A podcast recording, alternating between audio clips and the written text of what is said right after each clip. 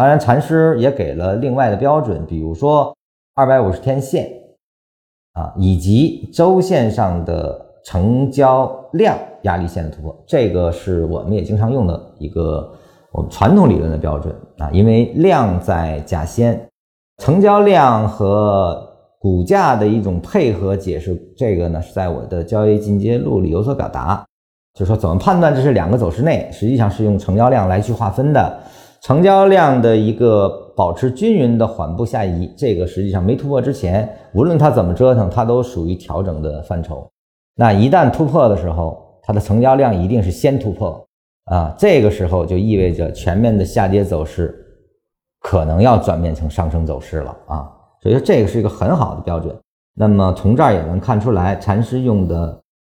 是多样化的啊，它并不是只是。我们现在看到的缠论啊，它传统理论用的也非常棒啊。